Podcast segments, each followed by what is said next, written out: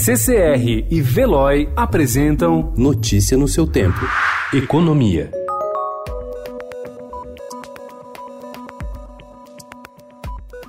Desigualdade piora e Norte e Nordeste ficam mais distantes do resto do país. Estudo da FGV mostra que desigualdade da renda do trabalho cresceu quase 5% nas duas regiões, enquanto nos demais estados o avanço foi de 3%. A deterioração é resultado da recessão econômica registrada entre 2014 e 2016.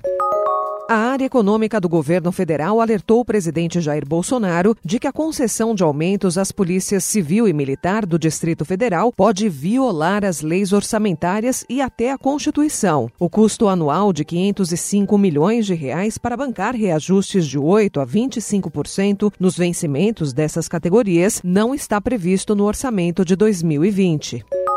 Em entrevista ao Estadão, Ricardo Paes de Barros, economista-chefe do Instituto Ayrton Senna e professor do INSPER, afirma que é preciso incluir as pessoas pelo trabalho. No entanto, um dos idealizadores do Bolsa Família avalia que, mesmo com os recursos escassos, o governo não deve deixar de investir em programas de transferência de renda para a população mais carente. Notícia no seu tempo. Oferecimento CCR e Veloy.